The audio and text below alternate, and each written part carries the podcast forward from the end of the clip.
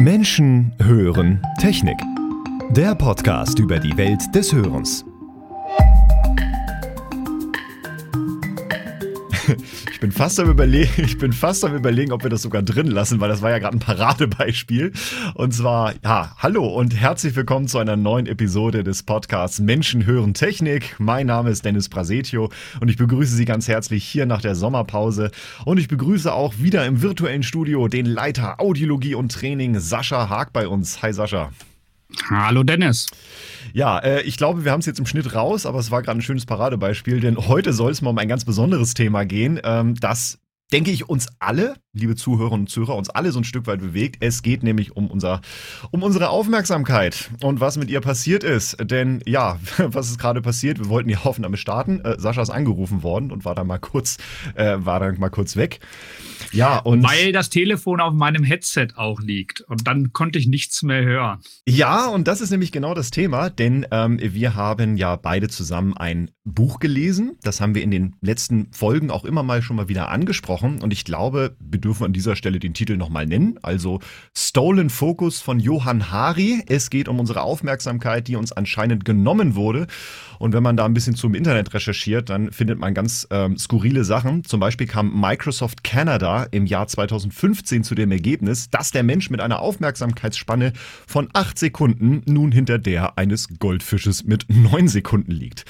Ähm, wenn man sich die Studie anguckt, vielleicht ein bisschen löchrig, vielleicht ein bisschen sehr pauschal und diskutabel, aber es geht tatsächlich darum, und das kennen Sie vielleicht auch, liebe Zuhörerinnen und Zuhörer. Sie versuchen ihren Gegenüber aufmerksam zuzuhören und alle anderen Gespräche um sich herum auszublenden. Dann, nachdem sie es endlich geschafft haben, sich voll und ganz auf das Gespräch zu konzentrieren, reißt sie irgendetwas völlig raus. Hat da jemand meinen Namen gerufen? Hat mein Handy geklingelt? Wie schafft es unser Gehirn, sich gezielt auf bestimmte Reize denn zu konzentrieren und andere auszublenden? Und vor allem, wie schaffen es relevante Reize wie zum Beispiel der eigene Name, plötzlich die Aufmerksamkeit auf sich zu ziehen, obwohl sie in einem Gespräch gefallen sind, das wir vorher völlig ausgeblendet haben. Ne? Diese klassische Restaurantsituation. Und Jetzt wollen wir dieses ganze Thema, also ne, den Buchtitel, ich kann die nur empfehlen. Ich glaube, im Oktober kommt dann auch die deutsche Version dazu raus. Ähm, da geht es um verschiedene Aspekte. Wie ist unsere Ernährung? Wie sind eben die Tech-Konzerne? Wie zerren die an unserer Aufmerksamkeit? Wie schlafen wir heutzutage? Also all das lohnt es sich mal reinzuschauen. Was Johann Hari aber ein Stück weit auslässt, das ist tatsächlich das Thema Gehör. Und wie die Neurowissenschaft und die Hörforschung zu diesem Themenfeld der auditiven Aufmerksamkeit aussieht und welche technologischen Lösungen eventuell sogar denkbar wären, um diejenigen zu unterstützen, die Probleme damit haben, das besprechen wir heute mit unserem Gast. Jetzt habe ich lange anmoderiert und ich begrüße ganz herzlich den Doktoranden an der Universität Oldenburg, Herrn Björn Holze bei uns. Hi Björn. Hallo, danke für die Einladung. Sehr gerne. Björn, für unsere Zuhörerinnen und Zuhörer, ich habe dich gerade schon mal kurz anmoderiert, aber erzähl noch mal gerne, wer bist du? Erzähl uns doch kurz von deinem Werdegang und wann bist du das letzte Mal aus einem Gespräch gerissen worden? ja, tatsächlich äh, im Arbeitskontext. Also ähm, ich bin Doktorand eben an der Uni Oldenburg und forsche zu dem Thema Aufmerksamkeit, Aufmerksamkeit im Hören ähm, komme ursprünglich ähm, aus der Cognitive Science, also die Kognitionswissenschaften, äh, habe darin einen Bachelor gemacht. Äh, in dem Bachelor ging es darum, das menschliche Gehirn zu verstehen, aber aus unterschiedlichen Perspektiven. Also es ist ein Zusammenschluss aus Neurobiologie, Informatik und Psychologie. Und aus all diesen Richtungen versucht man eben zu verstehen, wie das menschliche Gehirn funktioniert und bin dann weitergegangen nach Oldenburg, habe dann einen Master studiert, äh, auch in Englisch, Neurocognitive Psychology, also neurokognitive Psychologie. Und auch da ging es wieder darum, mit verschiedenen Messmethoden das menschliche Gehirn zu verstehen. Und ähm, dann bin ich auf das Thema Aufmerksamkeit gekommen und wie ihr wahrscheinlich sehr gut wisst, ist Oldenburg ein recht großer Standort ähm, was Hörforschung angeht. Und so konnte ich die beiden Sachen miteinander verbinden. Und das letzte Mal, dass ich tatsächlich von meinem eigenen Namen richtig aus dem Gespräch gerissen wurde, war auf einer Konferenz in Schweden.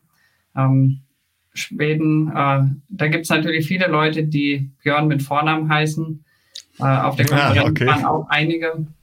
Und ja. ähm, dann ist es so bei den Posterpräsentationen, dass in einem Raum viele Leute Poster neben Poster hängt und jeder erklärt sein Poster und alles gleichzeitig. Also eine sehr laute Geräuschkulisse. Und ich habe trotzdem versucht, eben auf meinen Gesprächspartner zu hören und plötzlich fiel mal wieder der Name Björn und die war komplett rausgerissen. Also.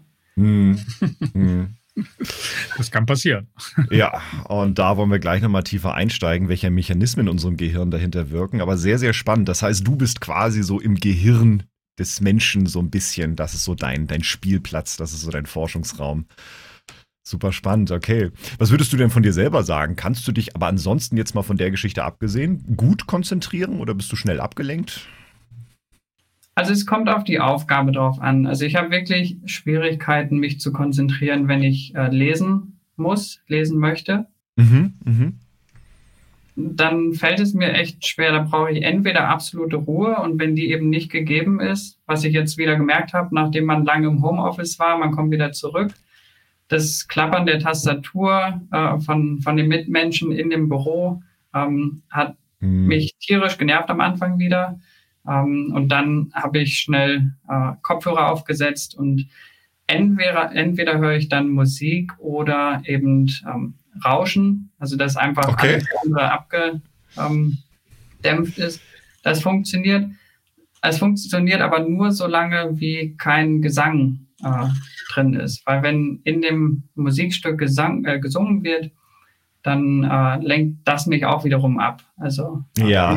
interessanterweise okay. auch, wenn es Sprachen sind, die ich eh nicht verstehe, dann mhm. lenkt es mich nicht ab, aber wenn es Sprachen sind, also Deutsch oder Englisch, dann lenkt es mich halt eben mehr ab. Deswegen entweder Musik ohne ähm, Gesang oder eben Rauschen, das hilft am besten.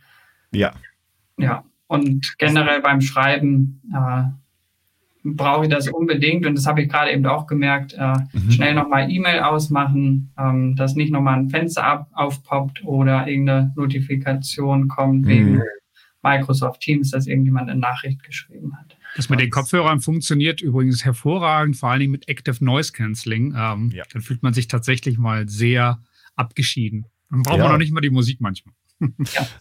Genau, Sascha, meine Frage, wie ist denn das bei dir? Also wenn man dich ja so ein bisschen kennt, dann hat man manchmal das Gefühl, du bist irgendwie so ständig on fire. Ähm, ja, aber jetzt mal so mal so selbst reflektieren, was würdest du denn sagen? Wie ist denn so deine Konzentrationsspanne oder hast du irgendwelche Tricks, wie du all das, was du so machst, machst?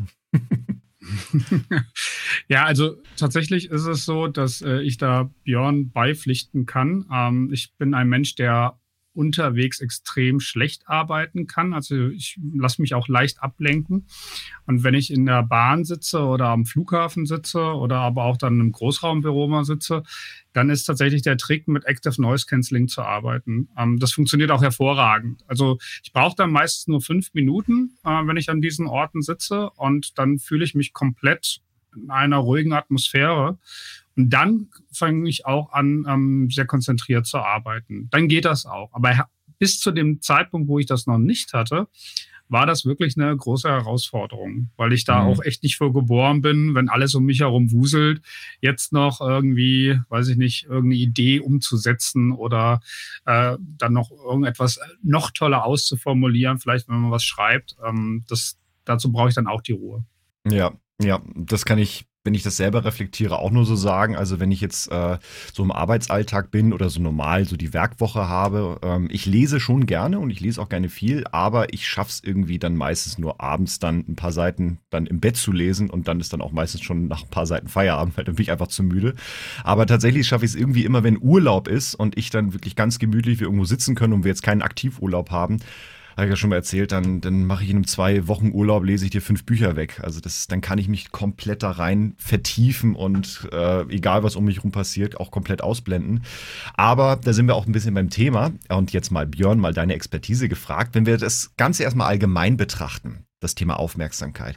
Was ist denn Aufmerksamkeit erstmal so an sich? Gibt es da überhaupt eine allgemeine Definition für?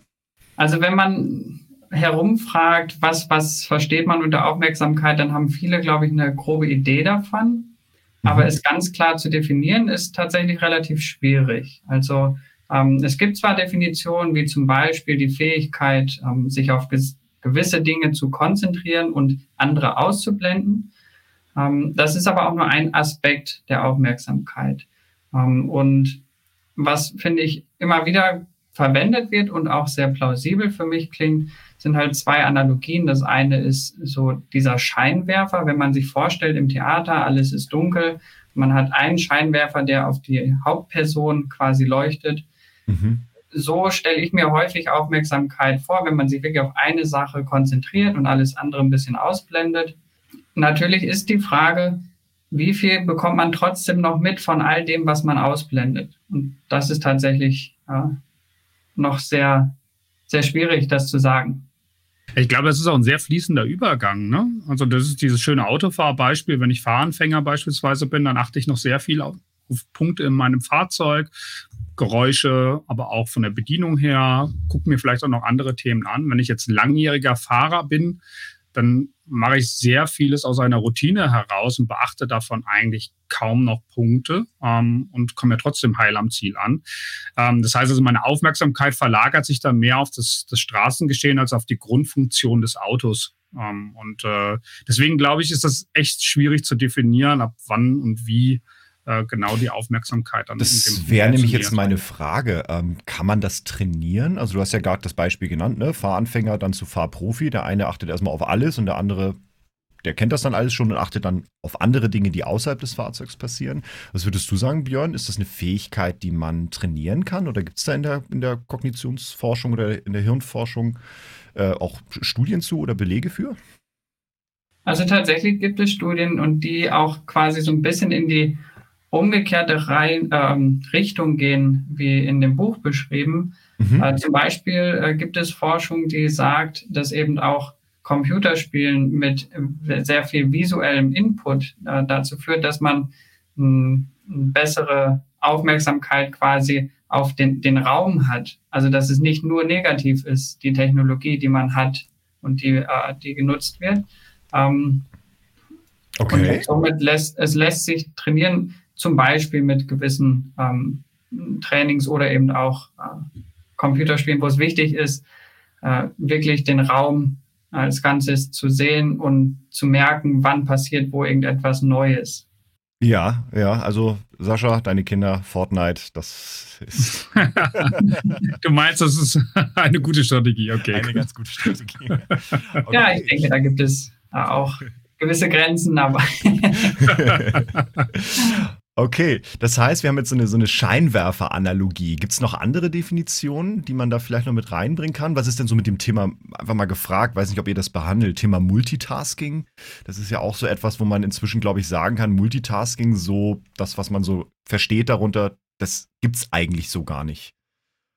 Ja, ich finde das auch immer wieder sehr spannend ähm, zu merken, dass wenn Leute sagen, ich bin gut in Multitasking, dass es eben sehr deutlich und mehrfach herausgefunden wurde, dass es eben nur möglich ist, sich zu einem Zeitpunkt immer nur auf eine Sache zu konzentrieren. Mhm. Wenn jemand sagt, dass er Multitasking macht, dann bedeutet es eigentlich nur, dass er sehr schnell zwischen der einen und der anderen Aufgabe hin und her switchen kann. Mhm.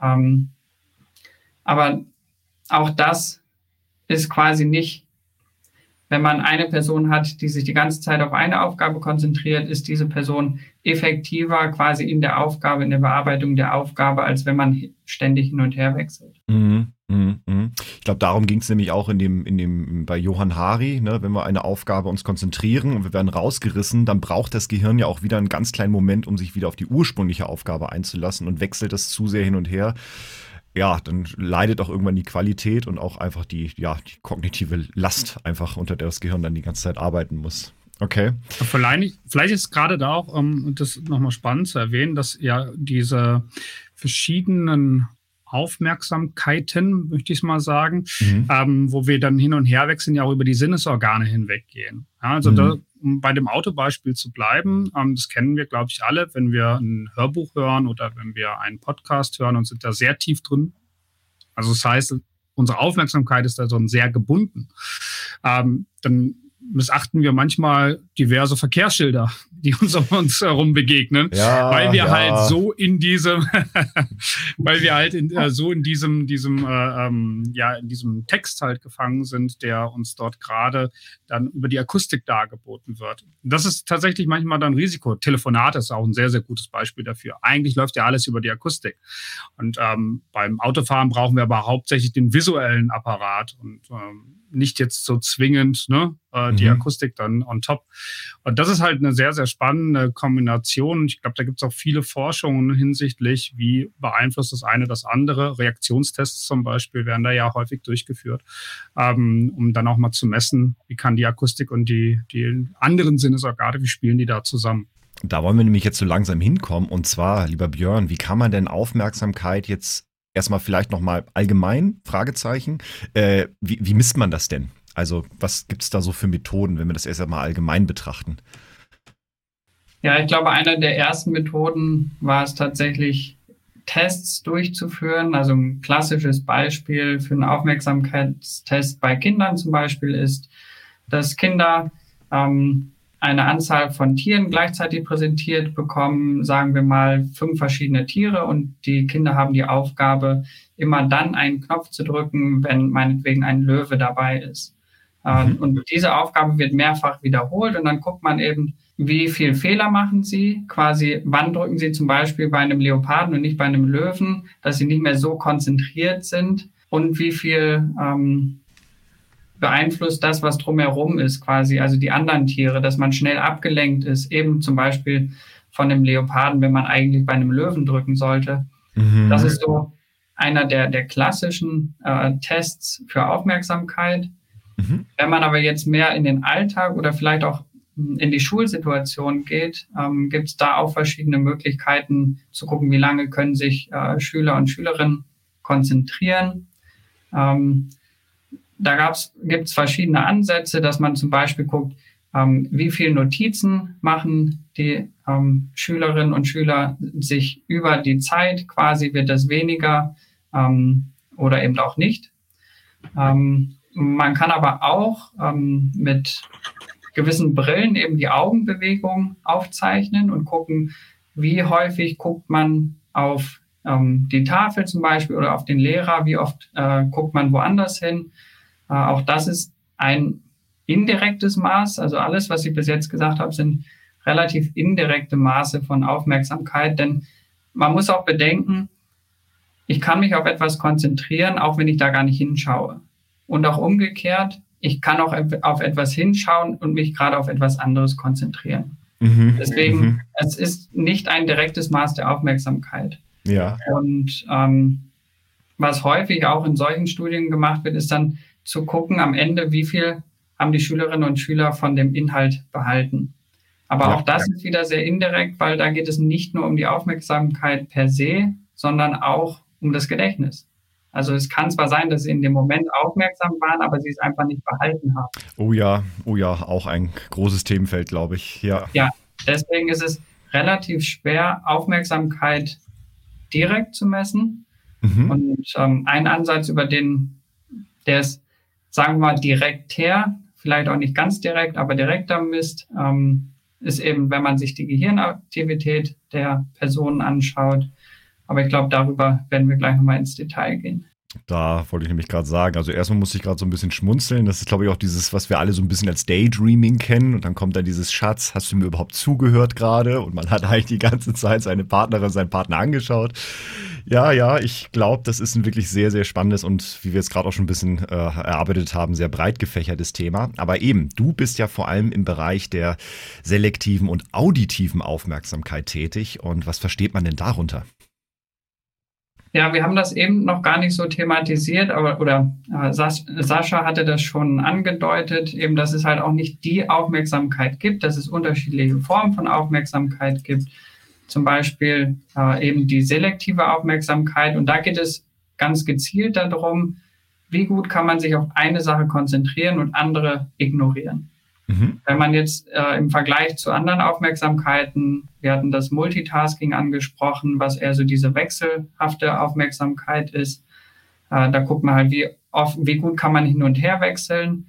oder eben auch, wie lange kann man sich konzentrieren. Das ist auch wieder eine andere Form. Ähm, aber in meiner Promotion geht es eben um die selektive Aufmerksamkeit und darum, wie, kann ich, wie gut kann ich andere Sachen ausblenden. Und ähm, die zweite Frage muss ich jetzt gerade nochmal nachfragen, war. Mhm. Also im Prinzip selektive Aufmerksamkeit, auditive Aufmerksamkeit, Ach, erstmal, ja, was genau. versteht man erstmal darunter? Genau. Ja. Ja, der auditive Teil ähm, befasst sich einfach nur damit, dass wir uns in der Hörforschung befinden. Mhm. Wir gucken also zum Beispiel die klassische ähm, Situation, man hört einer Person zu, während im Hintergrund andere durcheinander sprechen oder andere Hintergrundgeräusche sind. Und man guckt sich an, äh, wie gut kann ich mich auf den äh, Sprecher, dem ich eigentlich zuhören möchte, wie gut kann ich mich darauf konzentrieren und andere ähm, Reize ausblenden. Und da geht es halt eben um ganz stark um das Thema Hören. Deswegen ist es eben die auditive, selektive Aufmerksamkeit. Ja, der Satz, glaube ich, in der Hörakustik, den alle kennen von ihren Kundinnen und Kunden, ich höre nur das, was ich hören will. ja, aber wenn das Gehör nachlässt, und da kommen wir dann gleich zu, genau. Erzähl uns doch jetzt mal von deiner, von deiner Forschungsarbeit. Was habt ihr denn da jetzt eigentlich genau gemacht? Und vielleicht auch zu welchen Ergebnissen seid ihr denn da gekommen?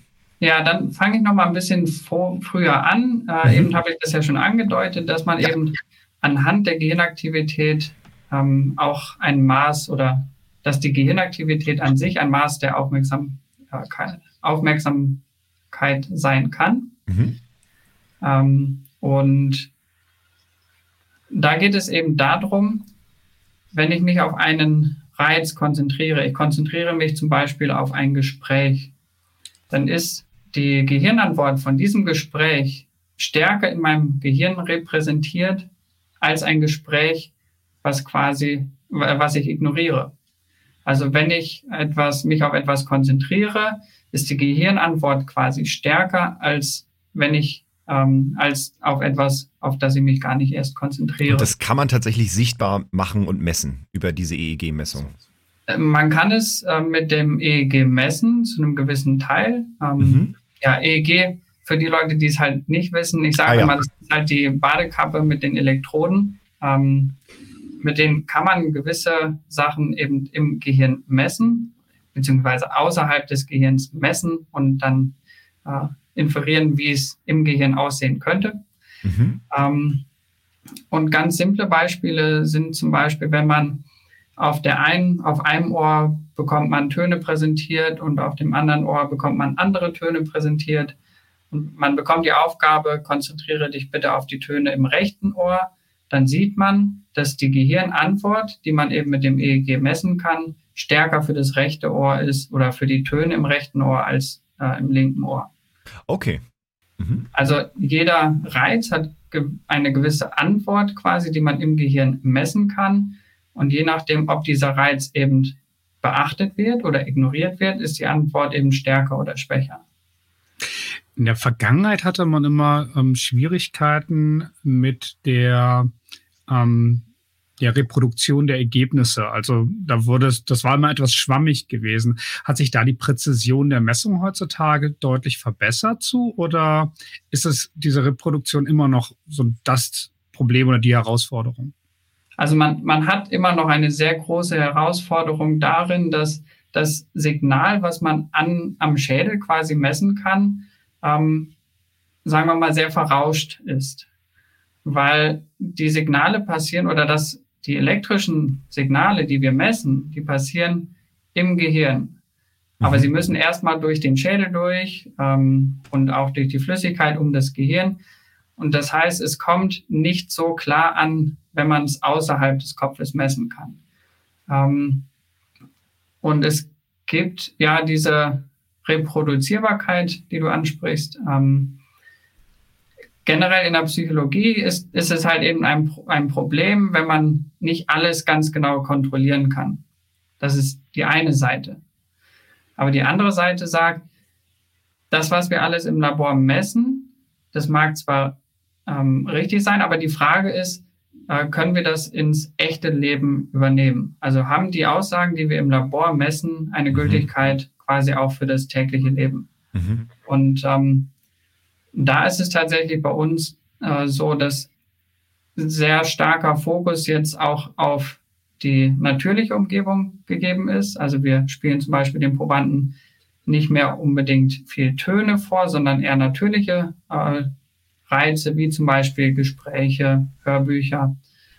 Ähm, genau. Aber es ist halt, wie gesagt, es gibt viele Methoden, um dieses Verrauschte rauszukriegen. Und da ist jede Methode ein bisschen anders und das äh, führt, glaube ich, auch dazu, dass die Ergebnisse nicht immer vergleichbar sind. Aber dieser Aufmerksamkeitseffekt, äh, der ist tatsächlich relativ robust äh, mhm. für viele verschiedene Messungen und verschiedene Labore. Okay, genau. Und dann jetzt etwas konkreter quasi zu ähm, unserer Forschung. Mhm. Ähm, und zwar ist ein Experiment, das sich in meiner Promotion immer wieder durchzieht. Ähm, wir haben Probanden und diese Probanden bekommen zwei Geschichten gleichzeitig vorgespielt. Also es sind Hörbücher und die werden gleichzeitig vorgespielt. Und dann ist es die Aufgabe der Probanden eben zu schauen, äh, sich auf einen dieser Sprecher zu konzentrieren und das andere Hörbuch zu ignorieren. Ähm, ganz kurz, auf Lautsprecher oder über Kopfhörer? Es geht beides. Also okay. es muss dafür nicht ganz getrennt sein. Mhm. Ähm, also es, eine räumliche Trennung hilft uns dabei, uns auf eine Sache zu konzentrieren und einen, äh, einen anderen Sprecher zum Beispiel zu ignorieren. Wenn die beide in genau der gleichen Position sind, dann wird es deutlich schwieriger. Mhm. Ähm, in manchen Experimenten machen wir das so, dass wir das eben über externe Lautsprecher präsentieren. Dann haben wir meist ein Hörbuch auf, der einen, auf dem einen Lautsprecher und einen auf dem anderen. Aber es geht auch eben mit Kopfhörern, dass man quasi ähm, räumliche Akustik schafft, so dass beide Sprecher auf beiden Ohren hörbar sind, aber stärker auf dem einen als auf dem anderen, dass man so die Gespräche voneinander trennen kann.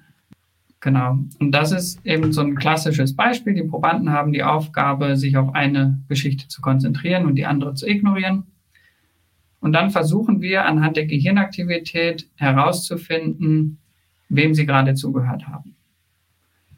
Und in unseren Versuchen wissen wir, wen sie gerade zugehört haben, zu einem gewissen Teil, weil wir ihnen die Aufgabe gegeben haben, bitte konzentriert euch auf die linke Geschichte zum Beispiel. Mhm. Das heißt, wir haben eine Idee, wem Sie gerade zuhören, aber, und das ist quasi auch ein Teil des, des ersten Projektes, wir wissen halt nicht, ob sie das zu jedem Zeitpunkt tatsächlich tun, wie gut sie das tun, ob sie zum Beispiel hin und wieder doch zu der anderen Geschichte rüber switchen. Ähm, und da haben wir uns eben angeschaut, wenn in der anderen Geschichte ein Reiz, der einem sehr wichtig ist, wie zum Beispiel der eigene Name, Mhm. Man konzentriert sich auf die eine Geschichte und wir spielen in der anderen Geschichte den eigenen Namen. Okay. Reißt einen das raus.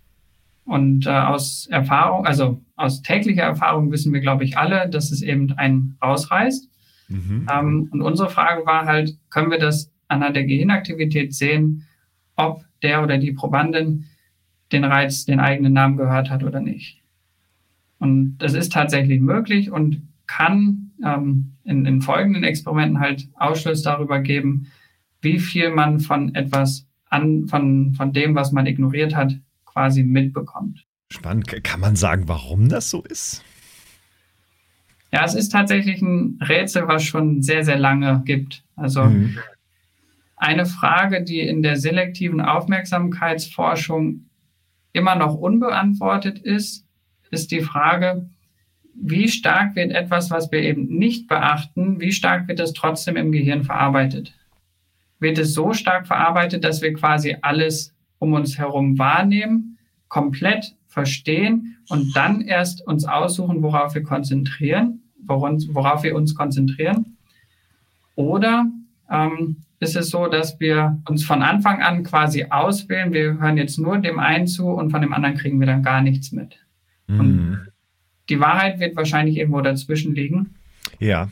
Und der eigene Name hat, glaube ich, eine besondere Fähigkeit eben oder eine besondere Eigenschaft, dass es eben besonders relevant für uns ist, mhm. ist den eigenen Namen zu hören. Und ich stelle mir das immer so ein bisschen so vor, dass das wie so ein voraktivierter Schalter ist, der quasi gewisse, gewisse Nervenzellen quasi voraktivieren. So Triggerpunkte, ne? zu Triggerpunkten, dass sobald der eigene Name kommt oder eben was anderes Wichtiges, aber beim eigenen Namen funktioniert es halt sehr, sehr gut, ähm, dass das dann trotzdem mitbekommen wird, obwohl man sich darauf nicht konzentriert hat. Mhm. Aber ganz beantwortet ist diese Frage ähm, noch lange nicht. Das heißt, mit wie vielen Menschen habt ihr das jetzt gemacht, jetzt diese, diese Studie, diese Forschung?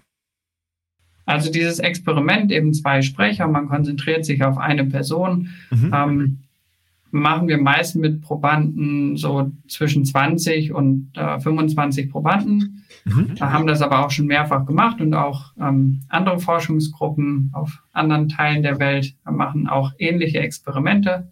Alleine wir hier in Oldenburg haben bestimmt über 100 äh, Probanden quasi, die dieses Experiment in der einen oder anderen Form gemacht haben. Ja. Und ähm, man versucht dann eben auf, anhand der Genaktivität herauszufinden, wem man gerade zugehört hat. Und da ist es sehr, ähm, ja, da gibt es viele verschiedene Ansätze, wie man das versucht. Und da wird halt gerade versucht, so der beste äh, Ansatz äh, zu finden, äh, mit dem man eben den gewünschten Sprecher herausfinden kann. Ich ähm, muss mal gerade noch ich denke noch gerade darauf rum, Dennis, du erinnerst dich vielleicht an unseren Tinnitus-Vortrag ähm, und da ging es um die Plastizität des Gehirns ja. und äh, wie wir lernen, äh, wo wir nochmal auf dieses eigene Name-Beispiel kommen. Ähm, eine der Aussagen ja, die das Max-Planck-Institut da ja auch ausgibt, ist, dass es ja zu diesen Langzeitproduzierungseffekten kommt, wenn wir etwas sehr oft wiederholt hören, wahrnehmen und äh, dass sich dadurch die Rezeptoren, die sich auch in diesen Schaltstellen ansammeln, ne? Alpha-Rezeptoren, NMA-Rezeptoren, mhm. vielleicht erinnerst du dich, ja, ähm, dass, dass die natürlich das ganze System sehr stark boostern an dieser Stelle. Und sobald dieser Reiz, und den lernen wir ja von Kindheit an sozusagen, wenn der dann irgendwie kommt, dann ist das halt wirklich ein, ein Reizpunkt oder ein Trigger, der da sehr stark gesetzt ist bei uns im Gehirn. Ne? Ja, ja. Und da das Gehirn ja sehr faul ist und möglichst Energie ja, sparen möchte, nimmt es natürlich immer die, den direkten Weg zur Umsetzung. Äh, ich glaube, das ist einer der, der Erklärungen vielleicht, die dahinter. Ja, wie so eine programmierte Wenn-Dann-Formel. Ne? Wenn du deinen Namen hörst, dann schaue hin, weil Mama hat dich gerufen, Papa hat dich gerufen und das geht bis ins Erwachsenenalter rein und wenn wir unseren Namen hören.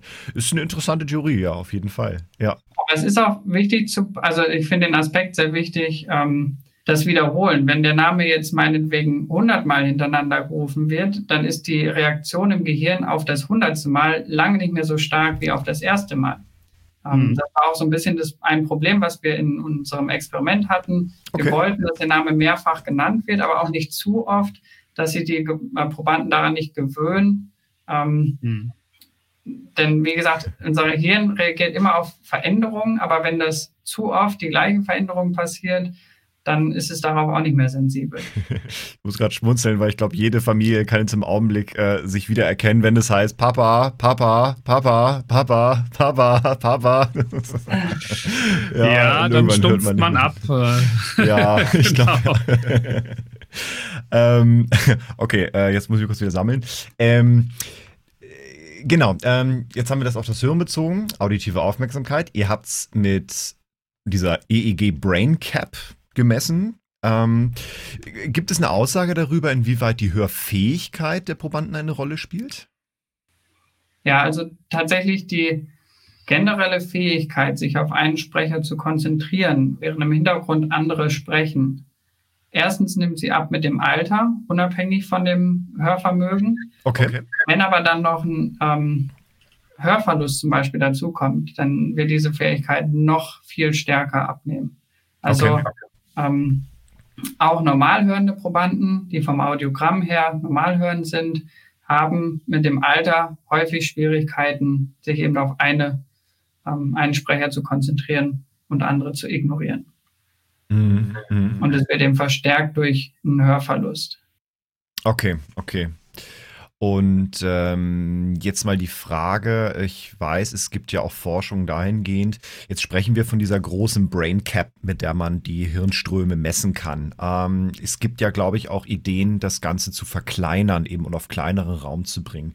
Wie gut kann man denn mit diesen kleinen mobilen EEG-Sensoren ähm, die beachteten Sprecher identifizieren? Hat ähm, dazu was gemacht? Erst erstmal ganz die kurze Antwort schlechter. Okay.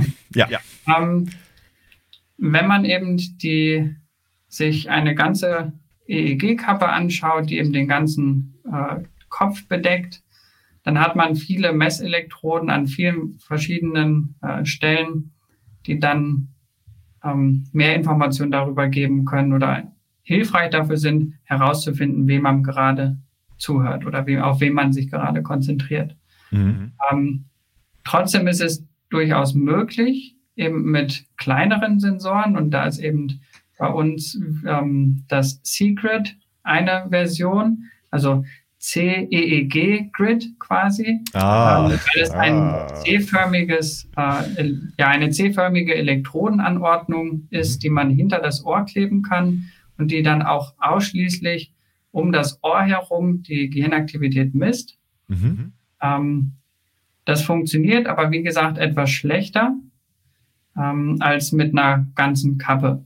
Aber jetzt äh, auch bei uns parallel quasi in, in unserer Forschungsgruppe ähm, wird jetzt auch geguckt, wie müssten die Elektroden platziert sein, damit man trotzdem gute Ergebnisse erzielt. Mhm. Ähm, ist das für jeden Mensch individuell? Und wahrscheinlich ist die Antwort ja, ähm, weil je nachdem, wie das Gehirn strukturiert ist, und da ist jedes Gehirn unterschiedlich, also wie die einzelne, wie der, die Hirnrinde quasi gefaltet ist. Ähm, dementsprechend muss man auch andere Elektrodenanordnungen verwenden, um gewisse Aktivitäten zu finden. Und da ist wahrscheinlich die, der, ja, kann ein Ansatz sein, das zu individualisieren. Mhm. Okay. Also ich selbst war mal in, der, in einem Forschungsprojekt eingebunden, das ist jetzt fünf Jahre her, da haben wir frei verkäufliche EEG ähm, ja, Geräte getestet auf die Reproduzierbarkeit eben. Deswegen hatte ich das eben auch mal angesprochen. Da war beispielsweise das Muse damals dabei. Das ist so ein frei verkäufliches EEG Entspannungsgerät, ja, weil es auch nicht mehr kann als das. Und da war eben die Reproduzierbarkeit auf komplexe Anwendungen, wie zum Beispiel ähm, ja, auditive Reize und die dann jetzt nochmal vielleicht nach gewissen Aussagen gegliedert. Äh, das war unmöglich damit zu messen. Und äh, das ist immer noch ein deutlich größeres Gerät und das müssen wir auch jetzt für die Zuhörer an der Stelle erwähnen im Vergleich zu einem Hörgerät. Ja, also das ist immer noch ein mhm. deutlich, deutlich größeres Gerät mit deutlich größeren Batterien. Ähm, insofern, äh, ja, also ist, glaube ich, die Miniaturisierung dort wirklich sehr, sehr schwierig und gerade dass man dann auch valide Aussagen daraus treffen kann. Ähm, eine große Herausforderung noch für die Zukunft. Ja, Damit. gerade bei ähm, käuflichen EEG-Systemen oder ja, käuflich sind sie alle, aber. käuflich sind sie alle, aber man findet sie sonst so nicht, außer ja, im Fachhandel. Genau. Also viele EEG-Systeme, die quasi nicht für die Forschung direkt genutzt werden, haben eben auch den Unterschied, dass sie Trockenelektroden verwenden. Hm. Das heißt, die Verbindung zwischen der Kopfhaut und der Elektrode ist deutlich schlechter. So wie wir das quasi in der Forschung lösen, ist ähm, mit Elektroden, die ringförmig sind und in die Elektrode ähm, spritzen wir ein Gel und dieses Gel verbindet dann quasi die Elektrode mit der Kopfhaut. Und damit alleine hat man schon deutlich besseres Signal. Wenn man das aber jetzt in ein Produkt integrieren würde, ähm, dann wäre das natürlich viel mehr Aufwand, dies zu, mhm. vorzubereiten. Und mhm. deswegen gibt es aber auch noch ähm, Ansätze, ähm, wie man das Ganze langfristig machen kann, mit guter Qualität, ohne dass man äh, irgendein Gel dazwischen äh, spritzen müsste. Also sich keine Feuchtelektroden irgendwie an, an den Kopf klatscht. Selber. Okay. Vielleicht Spannend. mal eine Frage. Ich weiß nicht, ob du sie beantworten kannst oder möchtest. Das kommt natürlich auch noch darauf an. Ähm, inwieweit spielt, um das Signal wieder im Nachhinein zu verbessern, wenn ich es sehr verrauscht habe, KI heute da eine Rolle? Gibt es da spezielle Algorithmen, die so trainiert werden können, dass sie selbst aus dem schlechtesten Signal immer noch etwas Gutes herausrechnen können? Oder ist das eigentlich aufgrund des Signals nicht möglich? Die KI hat eben den Vorteil, dass es mit sehr viel Daten Muster erkennt. Jetzt ist es aber so, dass ähm, diese Muster mal mehr oder mal weniger das repräsentieren, was man eigentlich möchte. Also okay. Mhm. die manchmal haben neuronale Netze zum Beispiel sehr gute mhm. Ergebnisse, aber man versteht nicht genau, was dahinter passiert.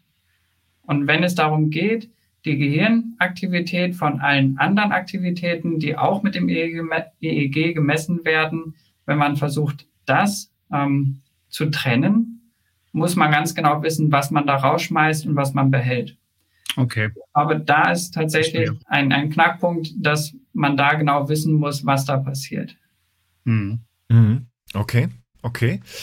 Und äh, dann lasst uns aber trotzdem mal uns jetzt mal in die ideale Welt mal reindenken. Und Sascha hat das Wort nämlich schon genannt, so ein bisschen Zukunft und ähm, auch eure Forschungsergebnisse, die gehen ja, so, werden ja wahrscheinlich auch in irgendeine Richtung als Erkenntnis dann ja angewandt. Ähm, jetzt gehen wir mal in die technische Ebene. Was bedeuten denn diese Erkenntnisse für zum Beispiel jetzt auch technologische Entwicklung oder was kann man jetzt mit diesen, mit diesen Ergebnissen dann auch anfangen? Ja, tatsächlich eine Anwendung und das ist auch der Grund, warum ich mich letztendlich für das Thema in der Promotion entschieden habe, ist eben, wenn es Hörgeräte geben würde, die anhand der Gehirnaktivität rausfinden können, wem man gerade zuhört, dann könnte das Hörgerät natürlich genau diese Person verstärken und alles andere etwas abschwächen. Mhm. So, das ist jetzt ein, ein Wunschgedanke und je nachdem, wann man mich fragt, denke ich, das ist möglich und an anderen Tagen denke ich, es ist nicht möglich. Ja. das ist ganz normal. Da gibt es, also das ist quasi ein Wunschdenken, dass quasi das Hörgerät erkennt, der Person möchte ich zuhören und dann zielt diese Person verstärkt. Aber auf dem Weg dahin gibt es noch viele ähm, Challenges. Ein, über eine haben wir schon gesprochen, eben dass ähm, das Messgerät, also das Hörgerät, kann jetzt nicht ähm, eine Kappe verwenden quasi. Also das, glaube ich, wäre in der, ja, wäre nicht akzeptabel quasi für die Gesellschaft. Mhm. Und äh, wenn, wenn Leute mit EEG-Kappen rumlaufen und ich glaube auch für viele Hörgeräteträger wäre das definitiv ein No-Go. Also das Ganze etwas kleiner machen, das ist eine Challenge. Eine andere Challenge ist, die Algorithmen, die erkennen können, wem man gerade zuhören oder zuhört, brauchen meist ähm, so 30 Sekunden, wenn es wirklich sehr gut 10 Sekunden, um an Daten, um zu entscheiden, wem man gerade zuhört. Und wir mhm. wissen, glaube ich, alle, dass innerhalb von 10 Sekunden und innerhalb von 30 Sekunden man sehr oft hin und her switchen kann. Das heißt, das ist noch eine weitere Challenge, dass man das äh, in Echtzeit quasi entscheiden kann. Mhm. Das ist, glaube ich, auch einer der größten äh, Knackpunkte, die es noch zu bewältigen gibt. Ist auch sehr interessant. Die Forschung ja darum ist ja sehr aufgesplittet äh, tatsächlich. Es gibt ähm, Firmen, die sich darauf spezialisieren in dem Bereich der Elektronen Elektroden zu forschen. Das heißt also, die haben da ganz klar ihren Fokus drauf. Dann gibt es wieder Firmen, die sich sehr stark auf den Algorithmus dahinter spezialisieren. Ähm, und, und, und. Also es fächert sich danach wirklich auf. Ähm, es gibt Firmen, die sich um die Miniaturisierung und die Stromversorgung dessen dann spezialisieren. Also eine sehr interessante auch Zusammenarbeit, die da international für stattfindet. Es war Ende der, ja, 2019 war es, glaube ich, so gewesen. Da wurde mal eine Prognose ausgegeben. 2030 könnte man so die ersten Anwendungen im Bereich von Hearables und Hörgeräten sehen. Wenn ich mir jetzt vorstelle, wir haben 2022 und das wären dann also in unserem Ablauf die übernächste Produktgeneration oder vielleicht so die dritte Produktgeneration von heute an, kann ich mir das ehrlich gesagt nicht vorstellen. Ich würde noch mal zehn Jahre, glaube ich, dranhängen, dann wären wir so bei 2040 und dann wird da langsam ein Schuh draus. Aber ich glaube, mhm. da ist sehr, sehr viel Grundlagenforschung tatsächlich noch nötig. Ja, das glaube ich auch. Und ein, ein Punkt quasi, der dann auch noch kommt, wenn man es äh, geschafft hat, herauszufinden, dass es, oder wenn man es geschafft hat, Hörgeräte zu entwickeln, die erkennen, wem man zuhört, dann ist immer noch die Frage, wie sehr dürfen wir die Hintergrundgeräusche abschwächen? Ähm, mhm. Denn es ja. ist ja ähm, nicht ohne Grund, dass das Gehirn wichtige Reize aus der Umgebung noch wahrnimmt. Also wir können ja nicht quasi die Umgebung ganz leise machen, dann würde man einen Krankenwagen, der vorbeifährt, nicht mehr hören oder mhm. man würde den eigenen Namen nicht mehr hören. Und dann kommt eben auch die Frage ins Spiel, wie leise dürfen wir das andere machen, dass man trotzdem noch in der Lage ist, wichtige Reize wahrzunehmen. Ja, mhm. ja. Das ist ganz spannend, ja. Da habe ich auch zufälligerweise jetzt gerade in meinem letzten Urlaub eine, eine App gefunden, die hat Österreicher, Schweizer, weiß ich nicht mehr, auf jeden Fall irgendjemand hat die geschrieben mit einer KI und die kann tatsächlich sehr, sehr gut, also da nutzt man das Mikrofon des Smartphones und die ganze Rechenleistung findet auch im Smartphone statt, aber wenn man dann zum Beispiel seine Hearables trägt, dann kann das System quasi nur die Sprache rausfiltern in einer Unterhaltung und die Geräusche komplett ausblenden, also ist sehr, sehr verrückt, kann man sich sogar kostenlos runterladen, ähm, aber genau wie du sagst, ich glaube, da muss man dann eben aufpassen, ne? es geht ja trotzdem darum, die, die Umgebung ja doch schon wahrzunehmen und eben auch solche Sachen wie ansprechbar zu sein oder eben Warnsignale mitzubekommen. Da gehört ja eben unglaublich viel dazu in unserer Hörwahrnehmung, was ja eben auch, wie, du, wie wir vorhin schon mal gesagt haben, noch unbewusst irgendwie ja stattfindet. Ne? Man nimmt irgendwie alles wahr und reagiert dann eben darauf, wenn es für einen persönlich eine Relevanz bekommt. Ne? Ja, mega spannend. Ähm, ich glaube, das ist jetzt mal so ein, so ein, so ein Ausschnitt von all dem, was wir ähm, zum Thema selektive und auch auditive Aufmerksamkeit vielleicht heute in diesen, ja, ich gucke auf die Uhr, fast 50 Minuten vielleicht mal zusammentragen können. Ich denke, da kann man sich noch viel, viel weiter noch auch noch rein vertiefen. Aber ich glaube, das reicht erstmal so und vielen, vielen Dank für deine Expertise mal zu diesem Thema. Wir wissen also, ja, Aufmerksamkeit, ähm, das ist ein breit gefächertes Thema und die auditive Aufmerksamkeit, da findet was in der Forschung eben auch statt. Und es geht eben auch darum, einen Gesprächspartner vielleicht auch in Zukunft länger und besser zuzuhören und dass man dann nicht sagt, Schatz, hast du mir eigentlich zugehört? und es bedarf wirklich noch sehr, sehr viel Grundlagenforschung. Ja, das haben wir heute, glaube ich, auch nochmal rausgehört. Ja. Ähm, das ist jetzt noch nicht irgendwie alles auf dem Silbertablett. It's still a long way, aber wir haben eben Menschen wie den Doktoranden Björn Holze, äh, der sich tatsächlich um das Thema kümmert. Und wir sind gespannt, was wir in Zukunft mal von dir lesen und hören äh, in Bezug auf diese ganze Thematik. Ja, und was da eben noch für Ergebnisse weiter auch rauskommen. Ja. Danke dir erstmal bis an diese Stelle. Zum Abschluss einer jeden Episode, vielleicht hast du bei uns schon mal reingehört, zum Abschluss dürfen unsere Gäste gerne entweder weitere Themen oder auch weitere Menschen aus der Welt des Hörens für ein Gespräch vorschlagen.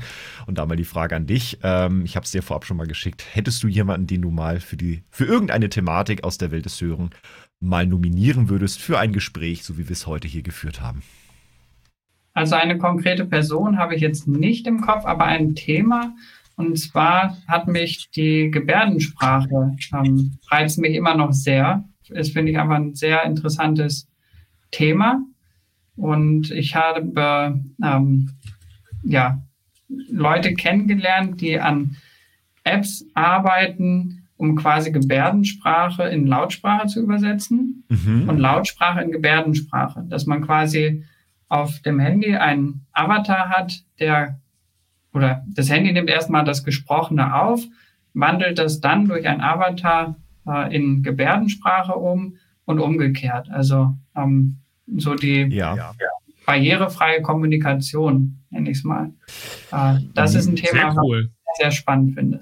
Das finde ich auch sehr spannend. Barrierefreie Kommunikation. Das schreibe ich mir mal auf.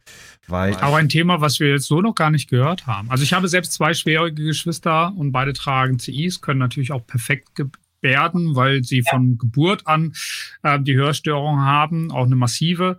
Äh, und äh, das ist natürlich auch mal eine spannende Geschichte, dass ich ihm mal vorstellen muss. Also, weil wenn die jetzt mit anderen in Kontakt kommen, ähm, jetzt eben nicht gebärden können, wäre das für sie bestimmt nochmal eine Erleichterung. Da würde ich sagen, da recherchieren wir auf jeden Fall mal zu. Ähm, ich kann nämlich sagen, ich bin mir gar nicht sicher, ob es eine Beta war oder ob es das schon gibt, aber Microsoft Teams hat, glaube ich, in irgendeiner Beta, glaube ich, die Möglichkeit, nämlich, dass ein, in so einem Gespräch, wie wir es gerade führen, äh, Regieinformationen, wir sehen uns gerade über Webcam, ähm, man den Gebärdenden aufnimmt über die Kamera und der Gegenüber würde Untertitel angezeigt bekommen. Das weiß ich, hat Microsoft Teams, glaube ich, schon ein Stück weit entwickelt, aber ich weiß nicht, ob das schon äh, gelauncht ist oder ob das noch eine Beta war. Aber super spannend, barrierefreie Kommunikation. Nehmen wir mal auf. Sehr spannend. Ja, dann, lieber Björn, Vielen, vielen Dank für deine Zeit und ja, mal so deinen Einblicken in deine Forschungs- und Tätigkeitsfelder. Und Hat mich sehr gefreut. Vor allem mal einen Menschen kennenzulernen, dessen Fokus scheinbar noch nicht komplett gestohlen wurde. genau. Und äh, ja, liebe Zuhörerinnen und Zuhörer, also wie gesagt, die Buchtipps, wir haben ja einen, haben wir schon genannt. Einen anderen, an den ich gerade die ganze Zeit denken musste, ähm, auch hier für euch, das lese ich nämlich gerade ganz aktuell, ist schon ein bisschen älter, äh, von dem ähm, Richard David Precht. Und zwar, wer bin ich und wenn ja, wie viele? Das ist so ein sehr interessantes Buch, in dem es um die Philosophie geht wer bin ich, wie viele, ne, wie viele Identitäten habe ich etc. Und das aber eben umgemünzt auf die heutige Gehirnforschung. Und das heißt, er stellt diese ganzen Verknüpfungen her. Und was weiß man, welche Gedanken hat man sich in der Philosophie früher gemacht und welche Ergebnisse hat man heute in der Hörforschung dazu, äh, in der Hirnforschung dazu. Und das ist auch mal ein sehr spannendes Buch, was ich gerade äh, am Lesen bin. Ähm, musste ich gerade auch an vieles denken, was wir hier gerade besprochen haben. Ja. Ja, vielen mhm. Dank auch nochmal von meiner Seite für die Einladung. Sehr, sehr gerne. Und äh, ja, vielleicht hören wir uns in Zukunft mal wieder, dann vielleicht mit weiteren Ergebnissen. Und bis dahin erstmal vielen, vielen Dank, liebe Zuhörerinnen und Zuhörer, auch ebenfalls für Ihre Aufmerksamkeit für diesen Podcast. Und von daher eine gute Zeit euch allen. Bis zum nächsten Mal. Auf Wiederhören.